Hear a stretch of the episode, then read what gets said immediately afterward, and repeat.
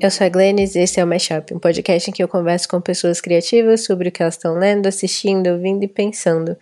No episódio de hoje eu conversei com a Raíssa Martins sobre o filme Orgulho e Preconceito, do Joe Wright, de 2005. É, esse foi um episódio especial, meio de quarentena, de preciso encontrar minha amiga Raíssa.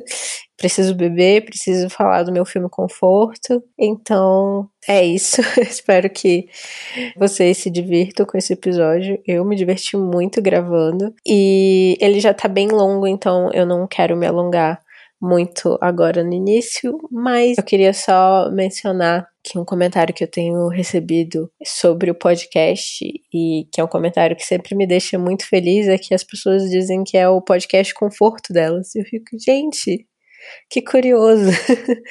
então, se isso é algo que te conforta de alguma forma, esse podcast te ajuda a se sentir mais tranquila, mais calma. Eu fico feliz, ainda mais nesse momento de, de quarentena, que tá todo mundo tão ansioso e preocupado uns com os outros.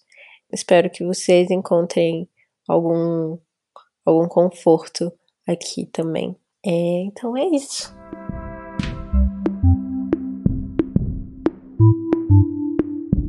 Então aqui hoje estamos de volta no programa com Raíssa Martins. É, Raíssa fala oi. É tão estranho chamar de Raíssa Martins, tipo. é tão formal, né? Oi, gente, tudo bem? A última vez que a Raíssa esteve aqui, lá no episódio 2 desse podcast, a gente falou sobre balé. E na época, a vida da Raíssa era bem diferente. Você quer falar um pouco do que você fazia e do que você faz? E... Tá. Não sei. Posso explicar assim. É, bom, eu sou formada em comunicação é, com habilitação em audiovisual. E é engraçado porque desde os, sei lá, dos meus três anos de idade, eu fiz balé. Só que, enfim, era tratado meio que como um hobby, assim. Eu já tinha pensado nisso como carreira. Quando eu era bem novinha, tava tendo aqueles, aquelas audições pro Bolshoi, né? Pra você ganhar bolsa e viver lá. E aí os meus professores falaram comigo se eu não queria fazer o teste. E eu com, olha isso, 12 anos, 11, 12 anos, sei lá, pensei, não, balé é uma carreira muito competitiva, acaba cedo. Acho que eu não vou querer isso, não. Muito adulta. Muito adulta. Porque é muito doido, né? O balé realmente te, te traz uma maturidade de uma forma muito cedo. Porque você tem que decidir umas coisas, você tem que ter uma, sei lá, um comprometimento muito grande desde cedo se você quer se tornar profissional mesmo. E foi nesse momento que eu decidi que eu não queria. E aí Tá bom, segui, fui fazer minha faculdade. Nessa época eu dei uma parada do balé. E fui tentar o audiovisual. E por uns anos eu fui assistente de câmera. Que é super mais fácil que o balé. Cara, assim... você só escolhe coisa fácil, Raíssa, na sua vida. Pois é, né? Incrível. Eu tô percebendo isso, que eu tenho, eu tenho que reajustar as minhas metas na vida, porque não tá fácil.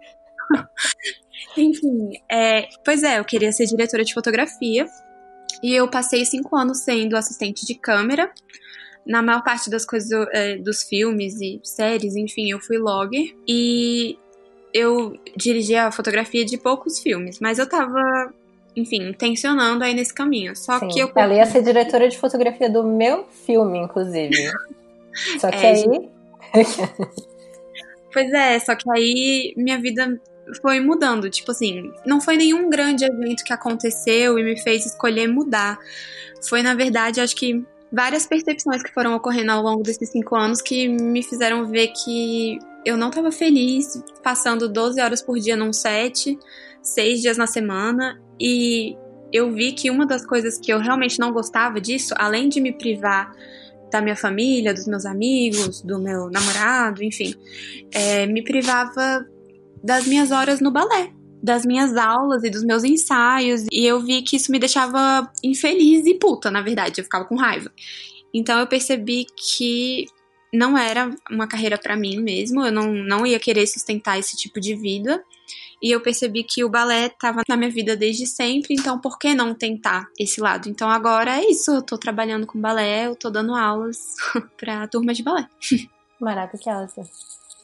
E eu acho que foi muito engraçado. Eu acho que foi no seu episódio que eu falei, ou então algum episódio depois que eu falei, ah, as pessoas às vezes vêm pro programa e elas falam de coisas que não necessariamente é com que elas trabalham. Então, tipo, às vezes a pessoa trabalha com cinema, mas ela fala de música, ou ela trabalha com literatura, mas aí ela fala de, de cinema. E aí agora você falou de balé e você está trabalhando com balé. Amiga, sim, e o que eu tô pensando agora é que na época eu trabalhava com cinema, mas eu falei de balé. E agora a gente vai falar de cinema. e eu estou trabalhando com balé. Então, não sei o que tá acontecendo. Foi bem trocado isso. E não é. foi difícil. Só mas, é, mas é porque eu acho que também é, quando uma coisa vira nossa profissão, falar sobre elas se torna menos prazeroso de alguma forma, pode ser, né? Tipo, quando você fala de uma coisa que você que é algo que você ama, sem ter uma, um, uma relação profissional com aquilo, traz outro tipo de relação mesmo, que é interessante também. E como essas coisas se retroalimentam, assim, né? Tenho certeza que a sua sensibilidade artística é, para o cinema foi muito construída nos seus vários anos fazendo dança. Então, existe ali uma coreografia em como a pessoa opera uma câmera, ou como as luzes se movimentam também, enfim, não sei. Mas enfim, a gente ficou esse tempo todo e eu ainda não falei sobre o que é o episódio de hoje e não expliquei que esse é um episódio. Ele não é diferente porque eu acho que os episódios sempre são meio descontraídos, né? Mas o último episódio que eu bebi e gravei foi o episódio de gatinhos das férias. E esse episódio. Inclusive, Raíssa, você tem que ouvir. Eu sei que você não é muito de podcast, de escutar. Mas os dois episódios de Gatinhos com a Estela Rosas foram muito divertidos de gravar. Não, eu vou ouvir. Eu preciso, porque agora eu sou. Eu tenho uma gatinha aqui também, né? Então. Sim, a Dili, que combina com a Kiki. É, sim. Hum.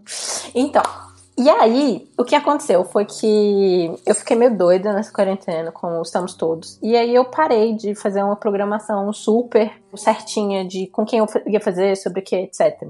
E aí eu tava meio que sem um, um próximo episódio. E eu pensei, cara, eu queria conversar com uma amiga próxima. E eu queria conversar sobre um filme conforto. Ai, sim. Sim. E eu queria beber. Sim, também. e eu pensei, um dos meus grandes filmes conforto, talvez o filme que eu mais tenha assistido na minha vida, é Orgulho e Preconceito de 2005. E você foi a primeira pessoa, assim, várias pessoas deram esse filme como filme conforto ao longo desse podcast, mas você foi a primeira, porque você é do episódio 2. E você já falou do, desse filme como episódio conforto, e nós somos amigas, e agora tem mais de 10 anos. Gente, tá, isso foi um pouco chocante. Não, Já tem, tem 10 anos, 10 anos. Meu Deus. É. é, tem 10 anos que a gente entrou na faculdade. Sim, é, inclusive, é, é assim que nós nos conhecemos, nós éramos do mesmo curso na, na UNB. Então estamos aqui, eu estou com meu rosé, com meu brigadeiro. Eu tô com meu brigadeiro também. E ela não está bebendo porque ela disse que vai ficar com calor. Ai, gente, não, tá impossivelmente quente em Brasília. Não vai rolar de beber hoje. Cara, só que tá frio em Brasília agora, na real. O negócio é que você mora num, numa, num, num apartamento que pega muito sol à tarde. É, é isso. Acho que esse é o problema. Tá batendo um sol direto aqui que tá impossível. Eu tô me sentindo no deserto, não tem condições. Mas o brigadeiro tá aqui. então, esse é o disclaimer do episódio de hoje.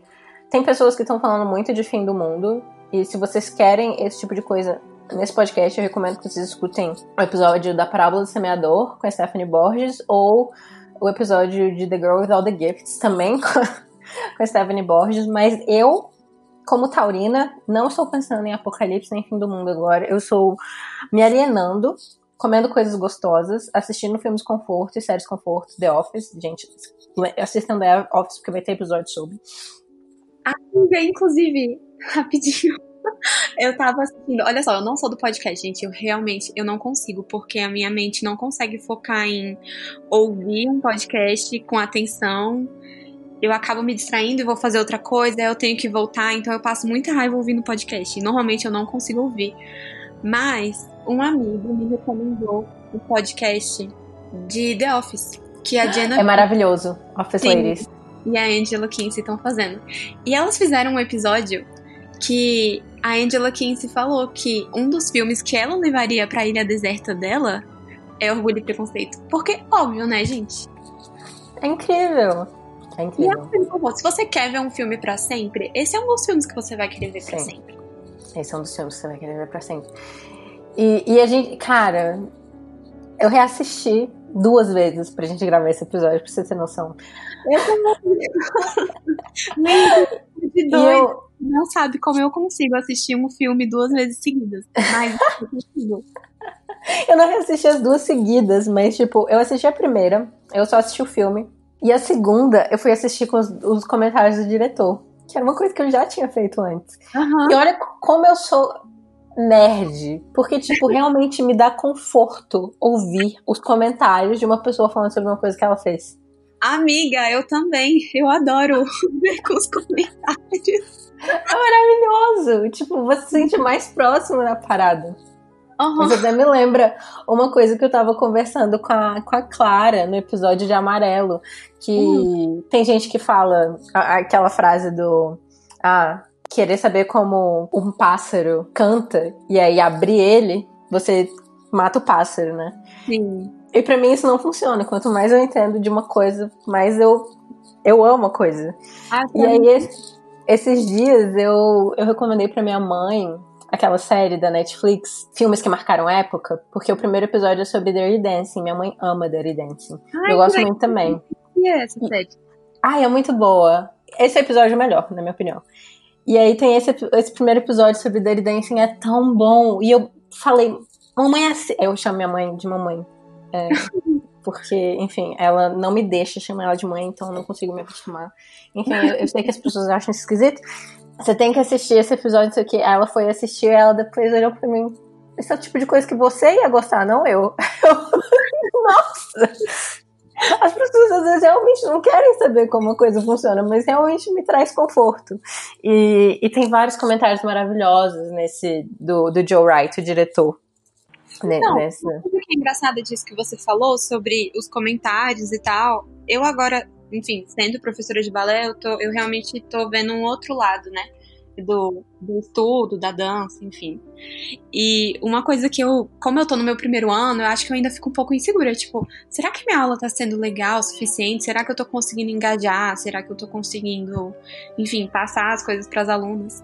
E aí, uma coisa que eu já percebi do quanto eu sou nerd é quando eu vou me apresentar, quando eu vou apresentar algum espetáculo, eu faço uma pesquisa extensa, não só sobre a história do espetáculo, mas sobre, tipo, quem criou, por que criou, para que bailarina, o que aconteceu, a música tal, depois foi coreografado. maravilhosa. Por causa disso. Eu adoro saber essas coisas, então para mim também eu te entendo totalmente. Eu gosto de saber dessas coisas. E eu acho que as minhas alunas olham para mim com a cara de tipo, é sério? É sério que ela tá me falando isso? Quem se? Maravilhosa. Muito corvinais. Você é corvinal, né, amiga? Com certeza. Com certeza. Acho que com toque de lufa-lufa, né? Porque eu. Uhum. É. Eu também. então, a gente ainda não começou a falar do filme. Quando você faz um podcast com pessoas que se conhecem há muito tempo, e que se, enfim, se gostam desse jeito, a gente acaba conversando de muita coisa e desvia do assunto. Mas volta. Sim, nos perdoem. Mas então, Orgulho e Preconceito de 2005. Deixa eu ver, fatos. É baseado no livro de Jane Austen. Tem um episódio do podcast sobre o livro com a Amanda, Amanda Benício. Que incrível! Isso eu não sabia. Sim, é um dos primeiros episódios. É, eu acho que tá ali nos primeiros 10. Então a gente já falou sobre o livro, a gente já falou sobre o arco narrativo e tal. Mas essa é a primeira vez que a gente vai falar do filme só, exclusivamente, assim. Você pode dar primeiro uma sinopse de qual é a história de Orgulho e Preconceito, que, que é do livro também, do filme? Posso. É... Bom, o filme, no filme a gente acompanha, na maior parte do tempo, a Elizabeth Bennet, que é uma das irmãs Bennet.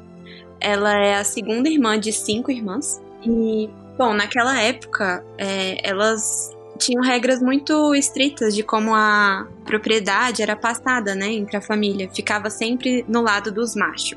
A propriedade não podia ser passada para as mulheres. Então, elas, como não tiveram nenhum irmão, iam ficar sem nenhuma herança. Então, casamento era uma coisa, era um assunto muito sério naquela sociedade para mulheres. Não era só uma coisa bobinha de que mulher só consegue pensar em homem. Não, mulher tem que pensar em sobreviver. E elas tinham que pensar em sobreviver, então a mãe delas era muito preocupada com todas se casarem. E querendo ou não, elas também se preocupavam bastante. Tipo, se um novo homem chegou, todos os olhos das mulheres da vizinhança iam para ele. E enfim, é, a história basicamente acompanha a Elizabeth Bennet conhecendo Darcy, que à primeira vista parece ser um sujeito arrogante, presunçoso, muito orgulhoso, e a gente vai vendo como que eu vou explicar? A gente percebe que eles têm alguns desentendimentos uhum. que depois vão se vão mostrar como eles na verdade são parecidos e enfim, acabam ficando juntos. Foi uma sinopse horrível. Não, foi ótimo, foi ótimo. É exatamente isso. Então, eu já falei por que, que eu queria falar sobre esse filme. E aí, eu queria falar eu acabo falando muito de traduções audiovisuais nesse podcast, porque é um assunto que me interessa muito. E eu não quero que essa, essa seja uma conversa para falar essa é a melhor versão, ou uhum. qualquer coisa do tipo. Essa é a minha versão favorita, mas isso é totalmente subjetivo. Tipo, eu tenho. Eu tenho também, tipo, questões racionais para achar essa versão muito boa, mas existe ali um fundo emocional uma questão de eu assisti esse filme quando eu tinha 13 anos e existem ah. motivos neurológicos para as coisas que a gente faz quando a gente tem 13, 14 anos que nos acompanham pelo resto da vida, inclusive músicas que a gente gosta com 13, 14 anos, são músicas que a gente vai gostar para sempre, mesmo que depois a gente entenda que, que aquela banda é zoada, enfim. Sim. Então, eu tenho muita preguiça de respostas definitivas e isso é a melhor coisa de todos os tempos. Tipo, é, esse filme. Né, amiga? É tudo muito uma questão de ponto de vista. Exato. Tipo, e, e, é, e, também é tão difícil falar assim, tipo, esse filme com certeza é a adaptação que eu mais gosto. Mas mesmo assim, isso não quer dizer que eu desgoste da outras ou que eu não perceba, sei lá, coisas que eu não gosto nessa adaptação, por exemplo, né? Enfim, é tudo. É, é meio difícil de classificar como a melhor adaptação de todos. Enfim. Sim. Mas aí eu tava pensando, por que que eu gosto tanto desse filme? Além de ser uma coisa que foi muito formativa para mim, de eu, de eu ter assistido numa época muito formativa. E aí eu fui enumerando na minha cabeça, assim. E eu tava assistindo a série da HBO, o My Brilliant Friend, a segunda temporada, que é baseada nos livros da, da Helena Ferrante, né, da Amiga Genial. A gente fez um episódio quando saiu a primeira temporada, acho que foi no final de 2018, e uma crítica assim que eu li e que eu senti muito foi que o livro, os, os livros da Amiga Genial, eles são da, de uma narradora em primeira pessoa, né, uma narradora personagem. Então o livro é muito parcial, então ela não é confiável. E aí quando passa pro cinema, isso se perde assim um pouco, porque acaba ficando mais objetivo. Então você tem ali uma interpretação que no, no livro ficou ambígua. E a forma que eu fiquei mais de boa de assistir a segunda temporada foi pensar, primeiro, que nem eu tava falando antes, isso não é uma versão definitiva, isso é a interpretação de alguém. E eu vou acompanhar essa interpretação dessa pessoa. Isso não quer dizer que ela é certa ou errada. E aí, no Amiga Genial especificamente, eu fico pensando em como, como se fosse uma peça de teatro. Quando uma peça de teatro é escrita, ou um roteiro de cinema também é escrito, principalmente uma peça, tem assim uma liberdade que o, o dramaturgo dá, né? Então, tipo, você tá escrevendo a história, mas cada diretor vai fazer da sua, a sua maneira, e cada ator vai interpretar aquelas falas da sua maneira, e isso vai trazer uma nova dimensão para aquela história. Então, vendo dessa forma, eu fico mais de boa com ter um milhão de adaptações da mesma história e de, de vendo o que, que casa mais com a minha visão e também o que acrescenta mais a minha visão. E para mim, essa versão de Orgulho e Preconceito tra traz várias coisas que eu amo. Sim. Eu tava pensando isso, inclusive, sabia? É, tava pensando sobre, enfim, as, as adaptações mais famosas são essa, né? E a da BBC. Uhum. E como eu adoro esse Mr. Darcy. Eu sei Sim. que não gosta. Todo mundo acha melhor o Colin Firth, mas eu fico tipo, tudo bem, vocês podem gostar mais do Colin Firth, mas a, a interpretação do Matthew McFadden eu acho tipo, é o que me ganhou. É tão vulnerável. Exato. Ele traz uma, uma coisa muito mais. A gente se aproxima mais dele. A gente não fica. Porque, sério, quando a gente lê e vê a série da BBC, por exemplo, é muito difícil. Realmente a gente fica com meio que raiva dele. Ele é um cara chato, tipo, ele fica, sei lá, ele é meio rude, ele não faz nenhuma tentativa de ser minimamente simpático, amigável. É muito difícil de gostar dele. E eu acho que o que o Matthew McFadden traz é uma, uma vulnerabilidade no sentido de. Parece uma defesa que ele constrói porque ele tem enfim, porque ele é mais tímido, mais reservado, ele não. Exato. E é uma coisa que tem no livro, né? Sim, sim. É uma coisa que é que é tá textualmente no livro. Ele, tipo, ele era tímido. E isso deixava ele com essa aparência arrogante. Pois é. E é, e é exatamente do que o, o livro trata, que, enfim, eu tava é, lendo também, como a gente falou dos comentários, eu gosto de ler a, a, uma versão que tem comentários também, vai explicando várias coisas da época. E a primeira Orgulho e Preconceito, na verdade, a primeira vez que a Jane Austen escreveu, quando ela era mais nova, era uma novela, era é um, um conto menor, assim, né? Uhum. E o nome era Primeiras Impressões. Sim. E trata muito disso, né? Dos, dos, não é desentendimentos, mas os erros de julgamento que a gente tem nas primeiras impressões, né? E uma pessoa que às vezes parece arrogante, reservada, na verdade, pode ser um, um método de defesa, de se proteger, sabe? E eu acho que Matthew McFadden traz isso maravilhosamente. Lindamente. Eu concordo. E eu tava prestando atenção nisso dessa vez que eu assisti, porque eu tava assistindo com comentários, e aí o Joe Wright, o diretor, ele fala que tem algumas, alguns movimentos de câmera que a gente acompanha o olhar da Liz especificamente. Que é pra gente saber que a gente tá vendo o filme da perspectiva dela. Mas tem eu acho que pelo menos duas cenas em que a gente vê é, as coisas da perspectiva dela e depois a gente vê um, um quadro mais aberto e a gente uhum. vê ela meio que virando ou tipo de costas para ele. Sim. E aí a gente consegue ver o rosto dele em relação a ela sem ela observá-lo. Então é uma é algo que a gente sabe mais que a Lizzie. E são momentos tão vulneráveis do Mr. Darcy. O primeiro é quando eles estão na assembleia e aí eles estão conversando. E ele tá todo empertigado, assim. E aí ela pergunta: Você não dança, senhor Darcy? E aí ele fala: Não, se eu puder evitar. Super, tipo, horrível, né? E aí ela fica, tipo, super sem graça e dá as coisas vai embora. E aí, no momento que ela vai embora, ele dá um suspiro de alívio, do tipo, nossa, me livrei dessa interação social. Tipo, ele é claramente uma pessoa com muita ansiedade social. E, e a segunda vez é quando eles estão na casa da, da Lady de Burgh, da Catherine. E eles estão conversando e ela tá tocando piano. E eles estão conversando e aí eles têm, tipo, um, um, momento meio briguinha, assim, meio des desentendimento, que para ele é, é flerte e para ela ela tá puta quando eles falam. Isso acontece é... todo, né? É ótimo. E aí ela continua lá tocando e mostra ele saindo e olhando para trás para ela. E claramente, tipo, muito apaixonado, desejando ela muito. Sim. E eu ela percebi, não vê isso. Eu percebi um momento desse também no baile do Bindi. Que. Bom, ah, e ele seguindo a Jane. Esse, não, é, esse filme ele é muito cheio de de plano sequência, né? Que a gente vai acompanhando os personagens. Eu acho isso incrível, sério. Esse diretor de fotografia, enfim, perfeito. É, e nessa, nessa cena no baile, a gente vai entrando no baile, acompanhando a Lizzie em um certo momento a gente vê a Lizzie entrar numa sala e por trás o Darcy olhando ela, e aí depois a gente continua acompanhando ela. E é uma coisa que ela não percebe, porque ele tá olhando, ela tá andando e ele tá atrás dela olhando. Sim. Eu acho esses momentos muito interessantes no filme.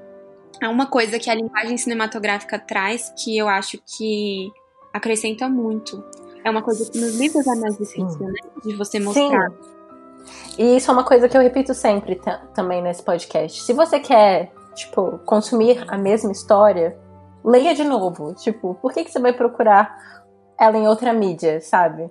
Tipo, eu gosto da versão da, da, BBC de 2005 e eu entendo porque é a favorita de muitas pessoas, mas de alguma forma eu acho que ela acrescenta menos camadas do que o filme, porque o filme traz coisas que muitas pessoas dizem que é menos fiel, mas eu acho que é só uma camada de interpretação desses atores, dessa, desse, dessa direção. Então, que eu acho então, muito interessante. O que eu tava tentando é, perceber de como eu me sentia com relação às adaptações, revendo agora, é uma coisa que eu percebi é que, cara, essa adaptação de 2005 desse filme, ele traz muitas das, das questões, das ações dos personagens para um contexto um pouco mais contemporâneo, uma coisa que a gente vai conseguir entender mais. Então, coisas que às vezes seriam consideradas uma falta de respeito ou impertinência ou coisas assim, que pra gente hoje em dia não faz nenhum sentido, eles não mostram de uma forma tão severa nesse filme, que nem a série BBC segue exatamente o livro, então é super marcado também. Pra gente, eu acho que o filme parece, para mim pelo menos, né? O filme parece muito mais humano porque eu consigo me relacionar mais com as ações dessas personagens, sabe? Eu acho que eles conseguiram adaptar de uma forma que quem assiste aqui no contemporâneo consegue entender melhor, sabe? Sim. Eu gosto bastante disso. Com certeza. Mas eu acho que aí existe um, um, desafio nessas obras que são muito amadas. Tipo, esse livro provavelmente é um dos livros mais adaptados, mais amados da história da literatura, principalmente britânica, né? Mas quando você tem uma coisa tão amada assim, você tem tipo, uma, uma certa responsabilidade com os leitores, né? De fazer algo que eles gostam. Mas o que eu gosto desse filme é justamente que, independente dessa responsabilidade, ele teve alguma. O diretor teve alguma liberdade criativa para colocar a sua própria visão e não simplesmente seguir o que é esperado de alguma forma. Então eu acho que ele trouxe bastante isso dessa contemporaneização que eu vejo também no, no Adoráveis Mulheres da Greta Gerwig, por exemplo, que saiu este ano. Pois é, e assim, para mim o que é interessante é que apesar de ficar um pouco mais, sei lá, palatável para os contemporâneos é, consumirem, é, eu acho que a essência da história tá toda ali, sabe? Eu não acho que ele trouxe mudanças que vão mexer na, na essência, enfim, eu acho que ele conseguiu de verdade capturar o que o livro quer mostrar, o que ele quer falar e fazer inteligível pra gente, sabe? E de uma forma que a gente vai se conectar melhor e vai gostar. Ah, eu gosto muito desse filme. Eu acho as atuações maravilhosas. Sim, eu acho... a Keira Knightley tá maravilhosa também. Eu acho que ele, esse filme é muito generoso com duas personagens que eu acho que são muito injustiçadas, tanto às vezes no próprio livro e em outras adaptações. A senhora Bennett. Claro. A senhora Bennett, que eu acho que ela, a, a Brenda Blythe, que interpreta ela no filme, ela dá um nível de carisma, de, de afeto, de, de preocupação, assim, de fato, com as filhas dela, que é muito tocante. E, e é, eu acho que a Jane Austen ela tem uma coisa muito britânica de ser, de ser tão irônica às vezes que, que ela pode ser um pouco cruel. Uhum. E aí eu acho que o livro, o, o, filme, dá uma versão muito generosa dessa personagem que eu acho que é muito injustiçada. Porque, querendo ou não, ela é um pouco ridícula e ela é um pouco absurda e exagerada. Mas ela tem cinco filhas que vão ficar sem comida e sem um teto se elas não casarem. Então, tipo, eu entendo o desespero dela. Faz sentido o desespero dela. E assim, vamos falar sério. Ah, não é o tempo todo que a gente vai ser a pessoa mais inteligente, mais sagaz, mais incrível. Tem horas que a gente vai querer ver, sei lá, alguma besteira. A gente vai querer ver um reality show. A gente não é feito só de seriedade, sabe? Então eu acho que é legal eles mostrarem ela dessa forma. E eu consigo me conectar com algumas das, entre aspas, assim, as besteiras que ela fala, que ela gosta, que ela se entretém. E as filhas mais novas também. Porque é isso, a vida não é só pra seriedade, né? Enfim, eu Sim. acho isso legal. É, eu já não acho a série, o filme tão generoso com a Lídia, por uhum. exemplo. Uhum. Uhum. E eu acho a série, a websérie da Lizzie Benedict tem uma websérie baseada nisso. É muito generosa com a, com a Lídia e eu amo também. Uhum. É, mas enfim, e o outro personagem que eu achei que foi muito generoso, e isso foi mais por conta da atuação, eu diria, é, as escolhas do, do, ator do que do próprio diretor, Uhum. É o, o, Mr. Collins. Porque ele também traz uma vulnerabilidade pro personagem e. e... Sim. Eu acho que, que é muito tocante. parece até um pouco maldoso. Assim, não é exatamente maldoso. No geral, ele é mais uma pessoa sem noção, que beira o ridículo. O livro normalmente vai para esse lado. Mas às vezes existe uma coisa de um homem meio ah, um homem meio cuzão, assim, né? Sim. Uma coisa que o Joe Wright, que o diretor fala nos comentários, é que o ator, que é o Tom Holland, ele foi o único que interpretou o Collins desse jeito. E ele interpretou ele como uma pessoa que odeia estar ali. Tipo, ele não sabe ser ele mesmo. Então ele tá sempre desconfortável de alguma forma. Sim. Então tem essa vulnerabilidade que a gente sente. Muito no olhar dele, né? Sim. Aquele olhar olhando pro teto, olhando pro chão, olhando para qualquer lugar que não para as pessoas envolvidas. Não, e aquela, e aquela florzinha no meio do baile que depois ele tá feliz. É ótimo.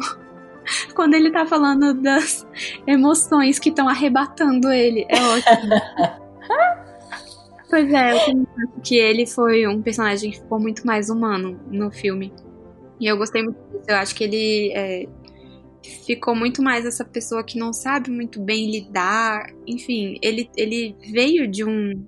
O lugar que ele cresceu, que ele nasceu, que ele cresceu, enfim, não, não permitiu que ele tivesse tanto conhecimento de sociedades refinadas e tal. Então ele se sente deslocado mesmo.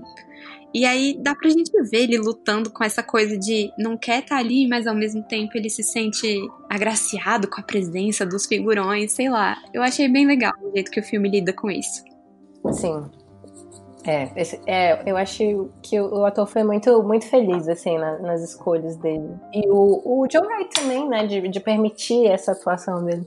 É uma coisa que a gente vê muito em filmes e séries que as que são mais bem sucedidas parece ser quando os diretores confiam nas pessoas que eles contrataram, né? Pra atuar. Nossa, você tava falando de The Office no podcast com, uhum. com, com, as atrizes, fica muito claro o quão foi importante a, a construção com os atores também.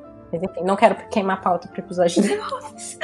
Mas é, isso é muito forte em The Office. Até porque muitos dos, do, dos atores eram roteiristas da série também. Então.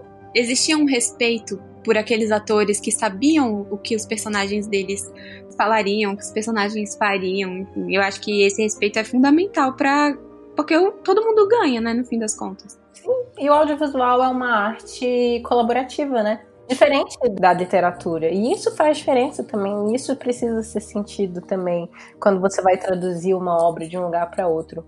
Porque são mídias diferentes, então você vai ter formas diferentes de, de, de construir aquilo, né? Então, eu gosto muito do fato também de, por exemplo, a preparação dos atores nesse filme, que é uma família, né? Uma família muito unida uma família real, assim. Eu, o que eu amo dessa, do, do filme também é, tipo, a casa é toda bagunçada e hum, tem os cachorros, né? Tem ninguém vivendo, em tese, né? A gente é aquela mosquinha que tá ali passando pela casa. E a gente consegue ver os momentos que eles estão mais relaxados, mais tranquilos, realmente sendo quem eles são. É ótimo. E aí, a, a, preparação de atores foi, da, da família especificamente, foi levar os atores primeiro para aquela casa e deixar eles lá. Tipo, essa é a casa de vocês. Façam com que essa casa seja de vocês agora. E a gente sente muito, assim, que eles ocupam esse espaço de fato, que é um lugar que eles estão confortáveis, assim. E pra mim, uma das melhores cenas é no final, quando elas estão todas em casa e, tipo, elas estão todas na sala, tipo, de bobeira. A, a senhora Bennett tá, tipo, jogada no sofá e mexendo os pezinhos. Os pezinhos da Brenda Blythe são a coisa mais fofa do mundo também. E as outras são, tipo, todas jogadas, cada uma numa cadeira, olhando pro outro lado, um monte de bagunça. Aí chega o senhor Bingley e o senhor Darcy, é, elas são, tipo, finja que tá tudo bem! E aí todo mundo começa a organizar tudo. Cinco minutos pra arrumar e ficar impecável. Sim. Ai, eu amo essa cena. Eu morro de rir. Sim, eu acho que isso foi até um, uma gracinha que o diretor pode ter feito com outras adaptações, ou até às vezes com o livro, que mostra sempre o senso de decoro, de propriedade, sabe? Como se tudo nessa vida fosse sempre tão certinha e correta desse jeito. E aí, com a, o abrir da porta, pronto, tá ali. A cena que você queria ver. Eu acho Sim. ótimo. Muito bem ah, E é tão é, é visualmente bonito, né? Você falou de diretor de fotografia, tem várias composições de cena com, com todas essas filhas, né? São tantas meninas, e, e ele constrói de um jeito, tipo, que fica muito bonito, assim. É, como ele distribui elas no quadro e nessa cena especificamente, que, tipo, elas arrumam a sala correndo, e aí o cara entra na sala e aí aparece, tipo, um plano de todas elas se levantando, bem bonitinhas. Aí tem, tipo, a posição que elas estão, tipo, o quadro perfeito, assim.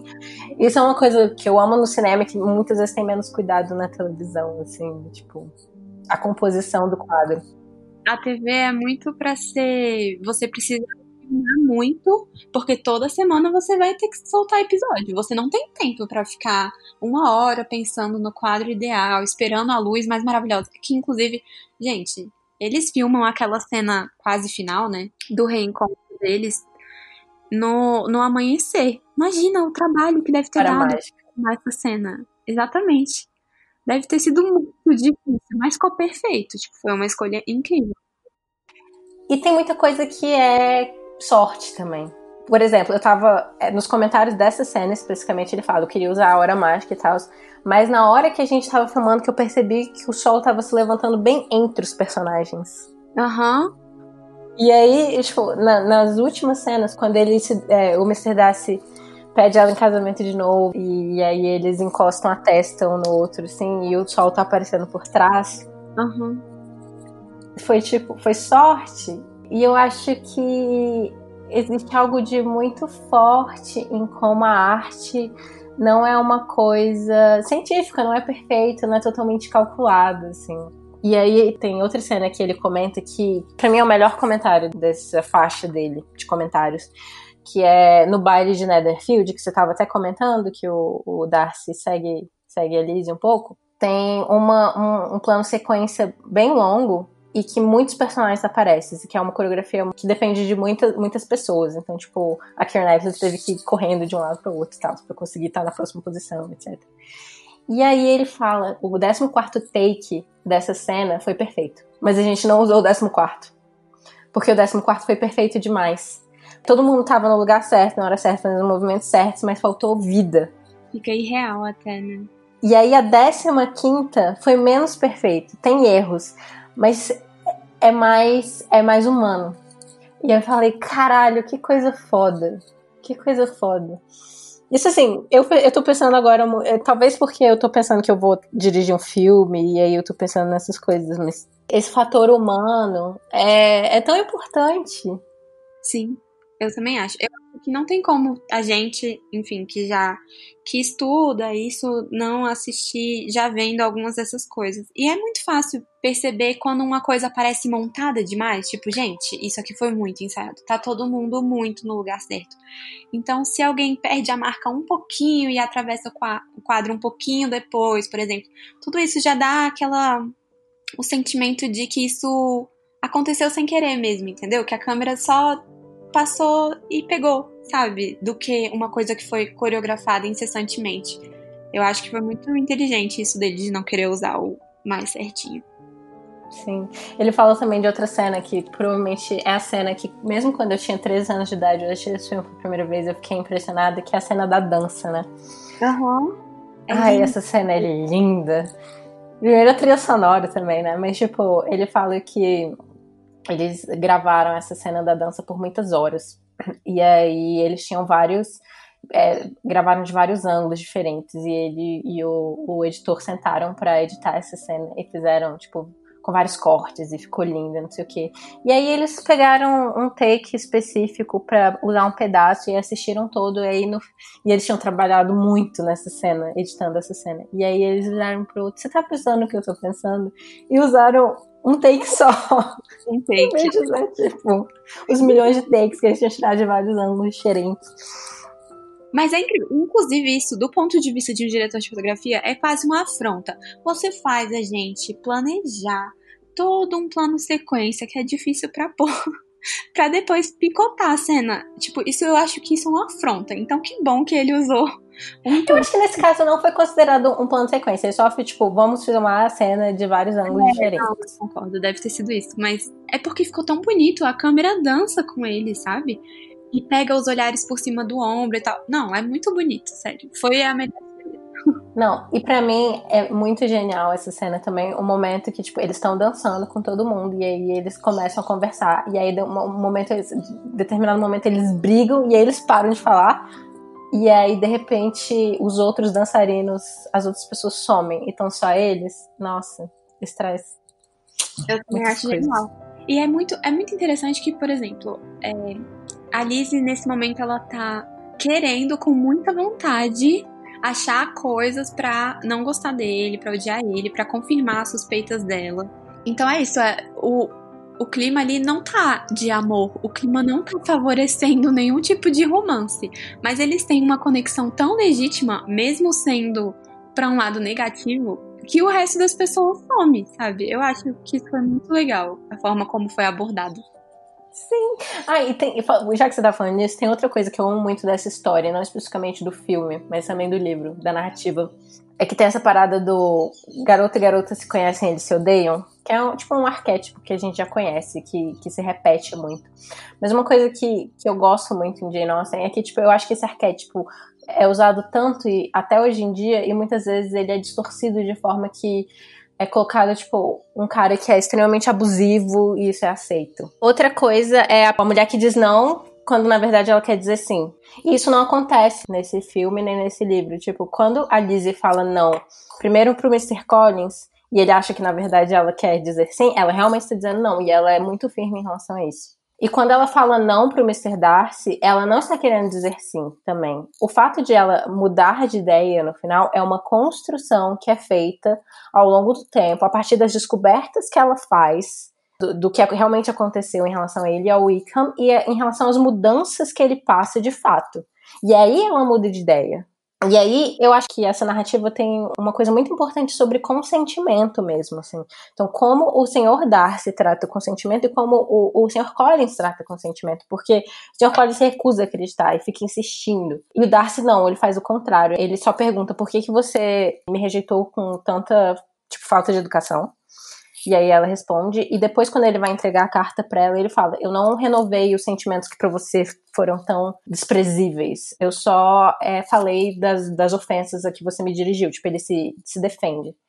E quando ele pede ela em casamento de novo no final, ele fala: eu não tinha mais alimentado esperança. Mas aí, quando eu soube dessa tal coisa que aconteceu, eu pensei que talvez eu pudesse ter esperança de novo. Então, tipo, em nenhum momento ele pensou em falar, não, ela não quis dizer não. Só quando ela deu os sinais de que ela tinha mudado de ideia. E ele ainda fala, tipo, se você se sentir da mesma forma que você se sentia antes, me diga agora e eu me calarei para sempre. E isso é, tipo, aceitar a palavra de uma mulher. Obrigada. Amiga, sim. É por isso, minha gente, que as mulheres idolatram o Mr. Darcy. Não é porque ele é um ser humano perfeito, porque ele não é. Mas é porque ele respeita a opinião da mulher que ele ama. Ele cresce ele melhora. E ela também. Os dois se melhoram. Os dois viram pessoas melhores juntos. Sim, lendo é muito claro ver isso, né? Quando no começo os dois cometem vários erros de julgamento, né? E como ao longo do livro e do filme, no caso, eles vão percebendo esses erros e querendo realmente reformar, sabe, se reformar e melhorar, enfim. E eles se tornam pessoas melhores e se reencontram. É muito legal isso. Agora, esse lance do Mr. Collins, eu sempre fico de cara. Tipo, a gente lida com isso até hoje. Eu acho tão contemporâneo. Eu acho tão contemporâneo essa cena. Nossa. Não é, não, é tão básico. Isso é reforçado todo o carnaval, toda festa que a gente vai. Não é não. Gente, estão falando isso desde Jane Austen. Por favor, homens. Escutem. Não é não.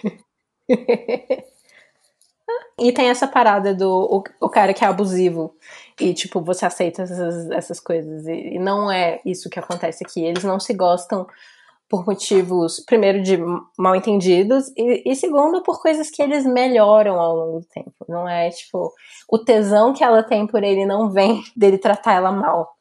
É, sim, sim, isso é bem importante. Eu acho, inclusive, gente, ela é muito consistente ali na, na pessoa que ela é e depois no que ela melhora também. E eu gosto muito de como, não sei, tem certas, certos filmes ou livros que se dizem feministas sem de fato ser. E eu vejo esse filme, ele tem uma carga de feminismo realmente muito, muito forte para um filme, para um livro que foi escrito tipo no século XVIII. Ou foi no século, no começo do século XIX? No século XVIII, no final do século XVIII. Pois é. E eu acho realmente impressionante. Ela é uma mulher, ela é uma personagem muito completa, sabe? Ela tem os seus erros, ela tem os seus acertos, ela fala o que ela pensa, ela é uma mulher estudada, ela quer ser respeitada, ela procura é, ser respeitada nas ações dela também, ela faz por onde, sei lá. Eu acho muito interessante como esse livro traz algumas questões que são tão contemporâneas para nós, mulheres, né? E como personagem tão completa, tipo, naquela época, sei lá. Às vezes a gente essas ideias de que talvez existe uma evolução, os livros vão melhorando, mas, gente, esse livro já era incrível, ele foi feito no fim do século XVIII.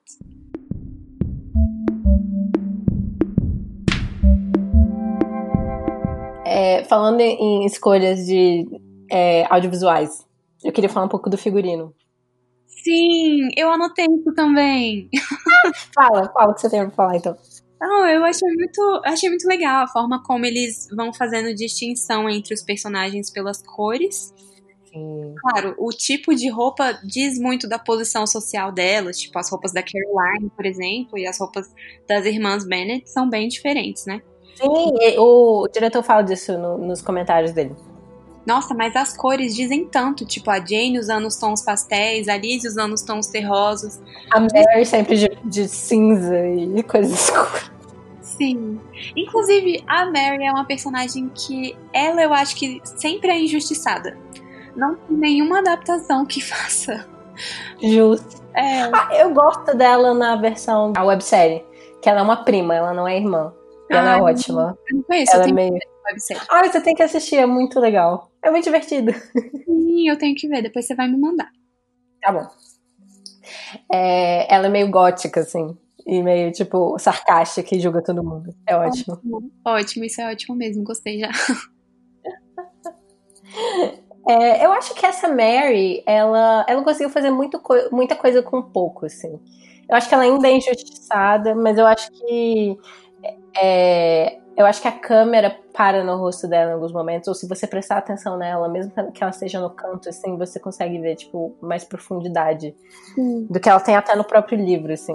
Isso eu concordo. Existe mais no, no personagem dela do que só uma pessoa que sabe que é feia em comparação às irmãs e quer se mostrar muito estudada para melhorar isso, sabe? Eu acho que no livro ela se, ela se mostra de novo, né? Mais vulnerável. Eu acho bem. Mas eu acho que volta, isso também volta pra crueldade da, da Jane Austen. Eu amo a Jane Austen, mas eu acho que ela tem uma crueldade muito deliciosa, assim, também. Que, tipo, o traço dela é humana. E eu acho que tem muitos personagens que realmente não, não são tão complexos nos livros e que ela tá julgando mesmo e porque ela tá usando como um avatar de uma coisa que ela tá criticando na vida social dela, porque ela era uma pessoa muito crítica que estava sempre, tipo, observando as pessoas e julgando elas de alguma forma. E eu acho que a Mary, no, no livro, ela acaba sendo mais esse avatar e não tanto uma pessoa. E tudo bem também, tipo, se você for dar complexidade para todos os personagens, pelo amor de Deus. no, filme, no filme mesmo, eu acho que tem alguns personagens são menos complexos do que eles são no livro. Por exemplo, o próprio Mr. Wickham. É, no filme eu acho que ele é um pouco. Ele é mais escroto do que ele é de fato. Tem uma cena que, que indica um pouco de violência doméstica e que eu acho que o, o verdadeiro Wickham seria incapaz, assim. O verdadeiro não, o, o Wickham do livro. Todos são verdadeiros, porque todos são. Sim. Mas eu não sei, tem uma coisa que é. É falada de forma sutil no livro, né? Que é como a Lídia fugiu com ele, como isso vai desgraçar a família. Mas, gente, o que que o Wickham quer com a Lídia? Ele sabe que ela não tem dinheiro. Então o que que ele quer? De fato, ainda mais para aquela época, ele tava assim, um macho escroto, né? Ele tava usando ela e ele ia jogar ela fora quando apetecesse a ele, sabe? Ele não tava esperando ter o retorno, ter alguém que fosse aparecer com uma fortuna e fazer ele casar. Então ele realmente é um personagem terrível. Ele é, mas eu acho que ele é terrível de um jeito. É, tipo, no livro dá a entender que ele é muito carismático. As pessoas gostam muito dele quando vem, porque ele é muito simpático, ele é muito gentil. Isso se perdeu no filme, porque eu acho que eles têm menos tempo no filme para mostrar como ele é escroto, na verdade, então eles simplesmente deixam ele mais escroto. Ele não é tão carismático, mostra ele dando a entender que ele vai, tipo, ser fisicamente abusivo com a Lídia, coisa que ele não faria. Eu acho que ele seria mais psicologicamente abusivo.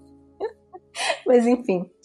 Você falou disso agora e me lembrou outra coisa que eu gosto no livro, é como eles retratam o relacionamento do senhor e da senhora Bennet porque eu acho que no livro é realmente não tem muita afeição mais entre eles, né? Respeito nunca teve muito, mas no filme eu consigo sentir que o Sr. Bennet ainda tem um carinho pela mulher, sabe? Exatamente também por ela não ser esse estereótipo que é nas outras adaptações no livro, eu acho que consegue existir mais um carinho entre eles ainda, né? O, o Joe Wright comenta disso também numa cena do final, quando eles estão os dois na cama comentando do casamento da, da Jenny. E é muito fofo. Mostra que, tipo, eles ainda conversam. Eu acho que nesse filme, as brincadeiras que o Mr. Bennett faz com elas vêm mais de um lugar de afeto. Tipo, ai, a minha esposa. Ela é tão boba. E no livro é, é de um lugar mais horrível, assim. É mais de um lugar do tipo, ai, como ela é idiota. É, de, de respeito mesmo, de falta de apreciação total, assim, pela pessoa, né? Mas, no livro, também tem um momento que a Jane Austen fala, cara, apesar da Lizzie amar o pai dela, ser o favorito, não sei o que, ela ser a favorita dele, ele foi um imbecil. Tipo, ele é um imbecil. Ele escolheu errado quando ele casou. Ele não casou com uma pessoa que ele gostava e que ele respeitava. Ele nunca levou a sério o fato de que ele tinha que. E, e eu acho que no filme talvez por ele ser um pouco mais amável, ele não é responsabilizado pelas coisas que ele faz. Porque ele acaba sendo um pai muito negligente. Sim, sim, também acho. No, no filme eu acho que pegam menos pesado com ele, né, do que deveriam. Ele precisa ser responsabilizado, de fato. E só porque ele é muito divertido e sarcástico. E, tipo, isso não justifica nada. Mas é, o meu comentário sobre as roupas, sobre, sobre o figurino, é que quem fez o figurino desse filme foi a Jacqueline Durand. E ela é ah, maravilhosa. Inclusive, ela fez também o Desenho de Paração, que também é dirigido pelo, pelo Joe Wright, que eu amo também, e que muita gente acha que também foi escrita pela Jane Austen, porque a adaptação é com o mesmo diretor, com a mesma atriz, e tem a estrutura de um nome e outro, mas, enfim, não, é, não foi escrito pelo Jane Austen, foi escrito é, pelo Ian McEwan é sobre a Segunda Guerra Mundial. Então a Jane Austen já estava morta há muitos anos. Mas enfim, a Jacqueline Durham é maravilhosa, ela é incrível. E uma coisa que ela faz, que eu gosto muito nesse filme, primeiro, tem vários detalhes, né? Tem o baile de Netherfield, que vira um baile de, de branco e que enfim, é lindo. E é isso que você falou das cores e cada, como cada personagem é representado por uma cor, etc. E... Além disso, ela parece, tipo assim, aquele é, arquétipo da morte, quase. Ela tá sempre, tipo, de preto, de roxo. Ela, sei lá, ela tá trazendo sempre más notícias, parece. Ela se veste de um jeito muito escroto e eu gosto disso.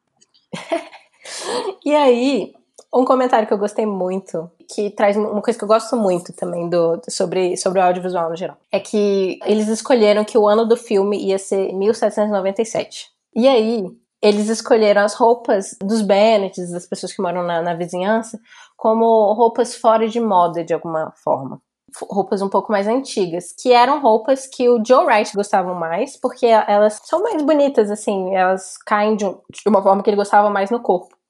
E quem estava usando a última moda, a moda de 1797, que é que as, as damas mais na moda estariam usando em Londres, é a Caroline, que é a moda que ele não gosta. Então tem uma preocupação ali histórica, uhum. mas aquilo tá ali por motivos históricos, não para contar tanto a história de uma forma. Tipo, se alguém tá assistindo entender de moda e tal, vai ver isso. Mas isso não importa tanto. Agora, a parada que a Jacqueline Durham faz com o Mr. Darcy é incrível. Porque no começo do filme, ele tá usando. Ele tá com cores escuras, né? Tipo... Ele usa roupas escuras e ele usa o cravat, que é tipo aquela, aquela, aquela amarração em volta do pescoço, bem alta, assim. E aí, ao longo do filme, conforme ele vai ficando mais relaxado e vai mudando por conta da Lizzie, a roupa dele vai mudando. Ele vai, tipo, tira uma primeira camada, não sei o que, até chegar no final. E no final ele tá com a camisa meio aberta, sem gravata, sem nada. E é totalmente não preciso historicamente. Tipo, ele nunca se vestiria daquela forma. É como, quase como se ele tivesse pelado. Sim, imagina sair daquele, daquele jeito, encontrar uma mulher. Imagina. E, e eu gosto disso. Eu gosto que a história é mais importante que a precisão histórica e está sendo contada pelas roupas ao mesmo tempo. Como a história está sendo contada também pela atuação do, do Matthew McFadden, está sendo contada pela direção, pela luz, por tudo. E também pela roupa. Pela forma como ele vira uma pessoa mais livre, mais tranquila ao longo do, do filme. Era isso que eu tinha para falar. Eu acho que era o último comentário que eu tinha pra fazer. Mas é, eu acho que isso é a marca de um bom filme, né, amiga? Uma boa. Sim. Um bom filme, ele vai, vai contar a história por, por essas várias mídias, né? As várias técnicas. Vai usar o som, vai usar a imagem, vai usar as cores, a direção de arte. Com certeza. Mas é, é, o que eu tava falando é que, tipo. É porque eu, eu, eu sinto que tem pessoas que são, às vezes, muito chatas com algumas coisas. E, tipo. Isso ah, nunca seria. Isso nunca seria dessa forma. Sim. E foda-se. tipo assim. Saca? Às vezes tem outras coisas que são mais importantes e você faz escolhas.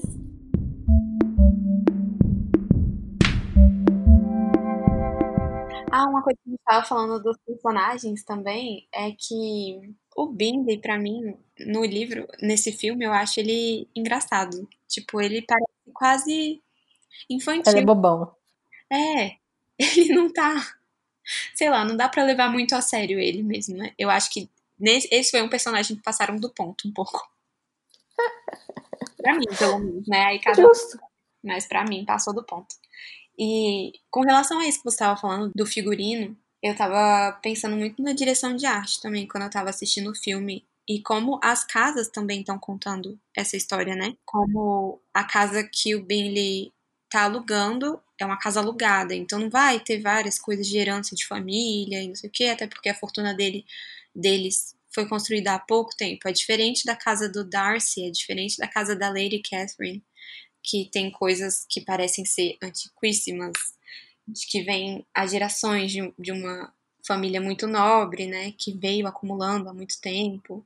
E aí a diferença da casa do Darcy para a casa da Catherine, também da Lady Catherine, a casa da Lady Catherine é sempre muito escura, mal iluminada, assim, são só uns focos. A gente tá sempre numa penumbra, parece uma masmorra a casa dela, né? E a casa dele é super bem iluminada, cheia de arte. Ah, é, é linda aquela sala das esculturas, inclusive. Acho Ai, sim. Ah, eu acho maravilhoso. E, eu, e isso é outra mudança que eles fizeram do livro. No livro é, um, é, uma, é uma galeria de retratos. E aí lá eles colocam essa, essa galeria de, de esculturas. E uma coisa. Ai, eu tô comentando, eu tô trazendo muitos comentários que o Joe Wright traz, mas é, é tão bom. Ele fala que essa cena é também uma forma de. É porque esse filme não tem nenhum beijo, mas tem muita tensão sexual, né? E é claramente também nessa interpretação do Joe Wright, é tipo uma história do despertar sexual da, Liz, da Lizzie. Então ela Nessa época e nessa classe social especificamente, casar queria dizer ser sexualmente ativa, né? Então é uma história dela se, tipo, se maturando de alguma forma para chegar nesse ponto que ela tá pronta para isso. Até porque no, no, início ela até brinca em relação a isso. Ela fala: ah, homens são muito fáceis de julgar. E aí a, a, Jane fala: ah, uma hora alguém vai te chamar a atenção e você vai morder a língua. E a história é sobre isso também, né? E ela se sente atraída pelo Mr. Darcy. A primeira vez que ele pede ela em casamento, tem um momento de tensão sexual muito forte ali. E nessa cena que ela vai pra casa dele e vai pra galeria de, de estátuas, tem nudez, né? Então, tipo, apesar do, do filme ser livre, não ter nenhum beijo, tem ali menções de, um, de uma maturação sexual que a, Jane, a própria Jane Austen nunca passou, porque a Jane Austen nunca casou. Então, é mais uma vez, eu acho que o, o filme tá não sendo mais, mas de alguma forma é uma conversa de dois de dois artistas, né? no caso da, da, autora com esse diretor e eles acrescentando coisas a essa, uhum. essa história. Sim. E, e nessa cena tem é toda muito clara, assim, né? Porque é tudo de mármore e a gente vê corpos nus das estátuas e é muito sensual, assim. E a, a Keira Knightley, que foi indicada, inclusive, ao Oscar de melhor atriz nesse, no, no ano seguinte, esse filme, a forma como ela expressa todas essas emoções no rosto dela nessa parte também é, é muito incrível. Eu também acho, é uma cena que mostra muita coisa com muito pouco, né? Assim, não tem fala e tal, mas tá tudo sendo mostrado ali, é bem legal. E ela tá quase chorando, assim, né? Uhum. E, e, eu acho que essa cena mostra também que não é uma coisa só de, de riqueza.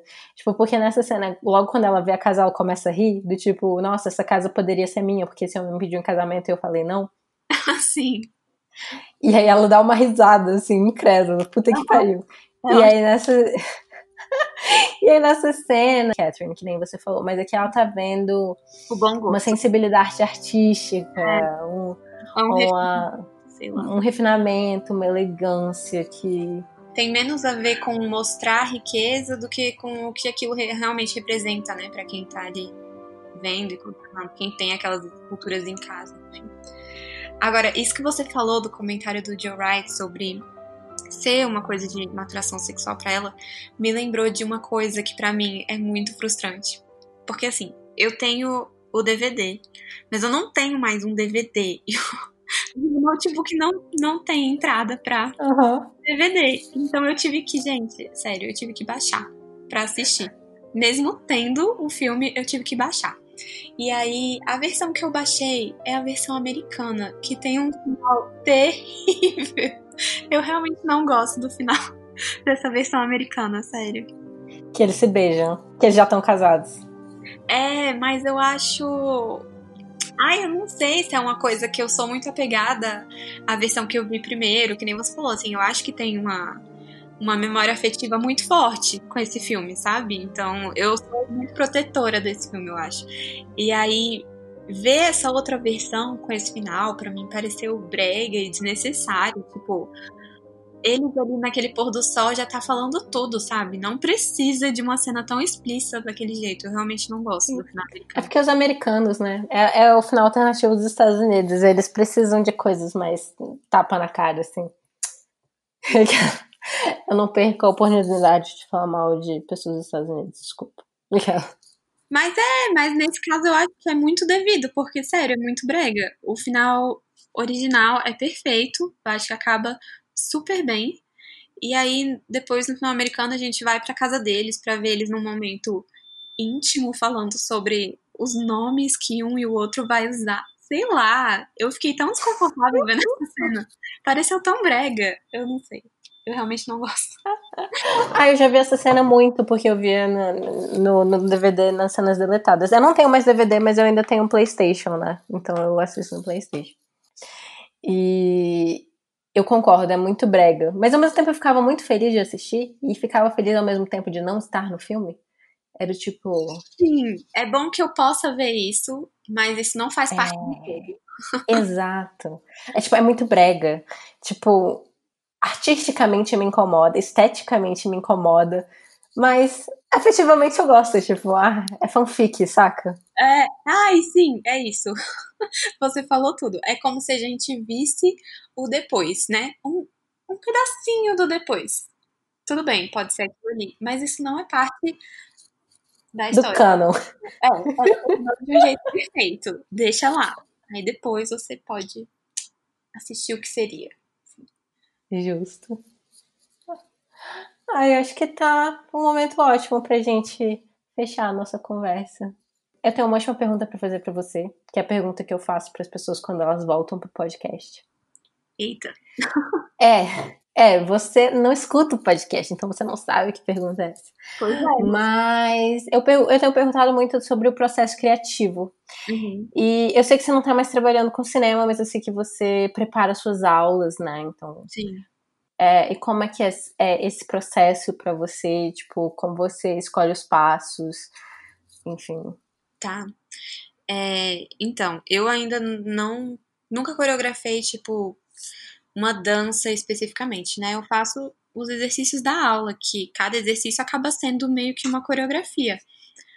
Só que eles são muito baseados em objetivos específicos, né? Uhum. Então, Tandi, a gente vai começar a trabalhar a extensão da perna, trabalhar o alongamento do pé, a, a, flexibilidade do pé, né? Passar pela minha ponta e ponta. Então, os exercícios, eu acabo pensando em coisas. O que, que eu quero trabalhar nelas? Eu quero trabalhar essa extensão, eu quero trabalhar agilidade, eu quero trabalhar. Acaba passando por isso. Mas em coisas que eu sou mais livre para criar, tipo quando eu quero fazer uma aula mais dançante. Menos com o objetivo de uma aula mais dançante. É, para mim é muito importante eu colocar a música primeiro e entender o que, que essa música tá querendo me dizer, sabe? O que ela me faz querer fazer com o corpo, por exemplo. E aí eu consigo começar a pensar em passos que se encaixariam ali. É, eu acho que esse trabalho de de improviso é um que eu sempre fugi, vou, vou ser bem sincera. Eu no balé sempre. Eu, como pessoa, eu sou muito envergonhada. É, criatividade. Ela é, ela é muito tímida, gente. pois é, criatividade é uma questão muito difícil para mim. Acho que por muitos anos eu me imaginei uma pessoa não criativa porque eu tinha. Que é um absurdo. Absurdo. eu acho que eu tinha na cabeça essa ideia de que você nasce criativo, você nasce com um grande dom. Não, tudo pode ser cultivado. Exatamente. Desculpa, eu tô, eu tô bêbado. pode falar. É, mas é isso, as coisas são trabalhadas, sabe? E, e eu fui vendo que também não é tipo assim, ai, uma, uma grande ideia espontânea e maravilhosa. Não, criatividade é pa parte do processo, eu acho que é esse acúmulo de referência que tem tanto a ver com esse podcast você precisa ter muita coisa na cabeça já, né? Enfim, ou já internalizada para você vir com uma coisa nova, que vai ser original, vai ser original, ninguém tá fazendo aquilo, você tá improvisando, você tá criando, mas querendo ou não, aquilo vem de memórias, aquilo vem de, de experiências que você teve e de como você se relacionou com outras coisas. Então, eu tenho percebido que agora, sendo professora, tendo mais maturidade, depois de ter passado pelo cinema e tal, eu tô me abrindo mais para processos criativos. E essa questão de coreografar alguma coisa passa muito por esse improviso, de ouvir uma música e sentindo o que o seu corpo quer fazer, como ele quer se movimentar. E é, é muito difícil para mim. Eu sou uma pessoa eu sou meio perfeccionista, então eu não quero errar, tipo, e não é como se tivesse um errado na arte, mas a gente se julga muito, né? Eu acho que quando tem esse perfeccionismo. Mas o errado tem mais vida. A gente, o Joe Wright ensinou isso pra gente. É. É verdade, é verdade. Mas é, sei lá, é muito difícil, a gente se julga muito, sabe? Então, quando você tá criando, é muito fácil se você deixar o perfeccionismo vir, você ficar pensando, isso não tá bom o suficiente, aí você joga fora, isso não tá bom o suficiente e tal. E eu tô vendo que a gente tem que ser mais, sei lá, generosa consigo mesma, sabe? Pra deixar a criatividade fluir, entendeu? Cara, mas a criatividade e, e tudo isso vem de um lugar de erro, de você se permitir. Porque se você tá fazendo tudo perfeito, quer dizer que você não tá fazendo nada novo. E erros, na verdade, são coisas diferentes da normalidade. E erros podem ser, na verdade, coisas muito ricas. Eu também acho que assim, vamos assim, né? Por exemplo, em dança, o que é um erro? Como é que você vai falar que alguma coisa é um erro, sabe? Ela é uma coreografia. Tipo, o balé, que é super técnico e tal, tudo bem, algumas coisas podem ser consideradas erradas dentro dessa técnica. Mas não existe você criar uma dança errada, né? Então é muito louco que a gente se coloca nessa prisão às vezes, sabe? A gente não permite experimentar muito do medo de como o outro vai enxergar e tal. Enfim, tem sido um processo quase de terapia para mim. Passar por isso, sabe? Ah, eu acho que vai ser muito bom para você, amiga. É. Tá sendo. Tá sendo. Ah, então é isso. Você quer deixar, sei lá, alguma coisa para as pessoas verem agora no final? Pode ser uma indicação, pode ser onde as pessoas encontram as suas aulas. Se você quiser indicar alguma outra coisa, suas redes sociais, eu sei que você é muito tímido, mas se você quiser. É, eu acabo, gente, eu sou meio bicho do mato, assim, eu não posto quase nada. Eu tenho só um Instagram, então nem vale a pena seguir, ele é fechado, inclusive, porque é muito da vida privada, sabe? Eu vejo o Instagram meio que como um, uma coisa, quase um álbum de família, assim. É Mas eu... é ótimo, tem os bichinhos dela sempre. É, é, muito legal. É porque eles são perfeitos, né? Eles são uma das melhores partes da família, então. Eles estão muito. A Raíssa tem outra mudança na vida dela desde a última vez que ela tava aqui. Ela casou. uma pequena mudança. é, gente, eu casei. E além disso, a gente adotou um cachorro e uma gata. Então a casa tá cheia. E é ótimo. A quarentena é bom assim. Mas eu tô adorando minha quarentena sozinha também. Eu tô percebendo que eu gosto da minha própria companhia. Sim. Na verdade.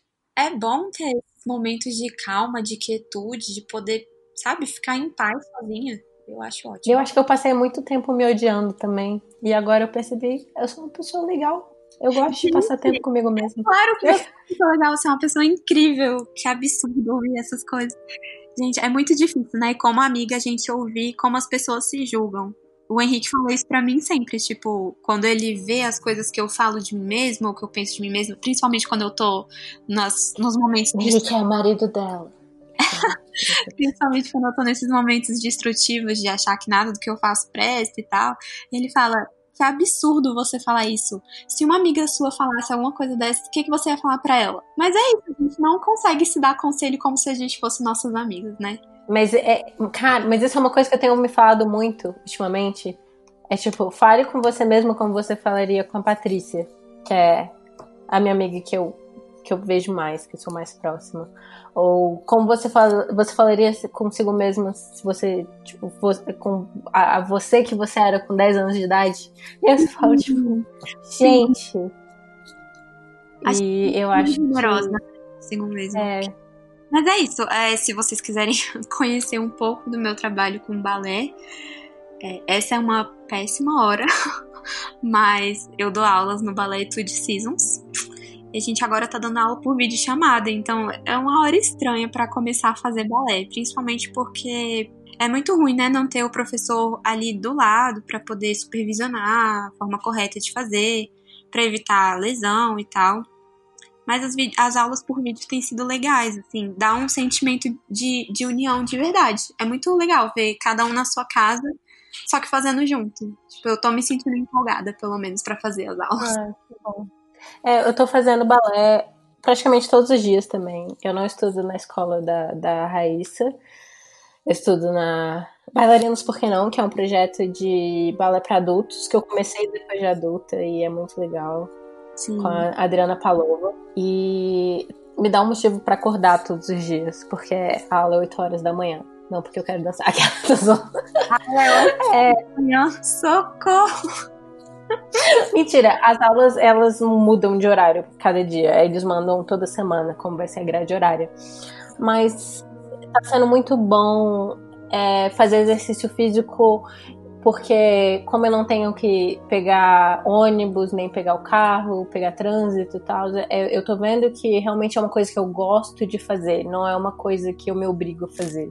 Então, é interessante essa experiência da quarentena de tirar as barreiras práticas da vida para você ver o que realmente você quer fazer e o que, que você faz apenas por obrigação, assim. E dançar para mim tem se mostrado uma coisa que eu amo fazer mesmo, assim. Ai, que lindo! Adorei saber disso.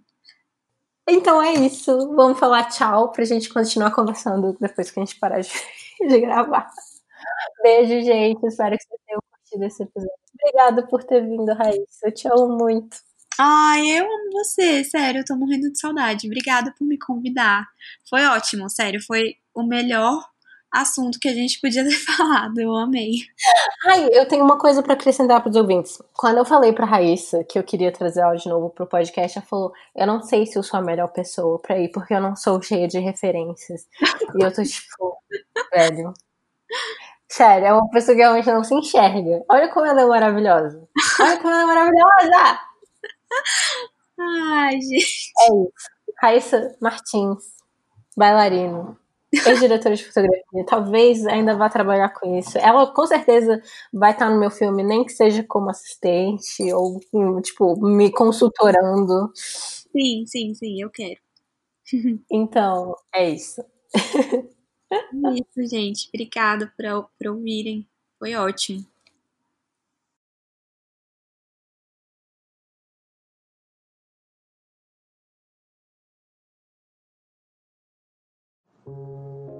O Mashup foi criado e é produzido por mim, Glennis Cardoso, e é editado pelo Ícaro Souza. Esse episódio excepcionalmente teve música do Dário Marianelli, performado pelo Jean-Yves Thibaudet, e as músicas de introdução e transição são sempre do In Love with the Ghost. Nós estamos nas redes sociais, no Twitter como mesh_up, no Instagram como mesh.up e no Facebook Meshup. É, eu também estou disponível nas redes sociais, só procurar Glennis AV.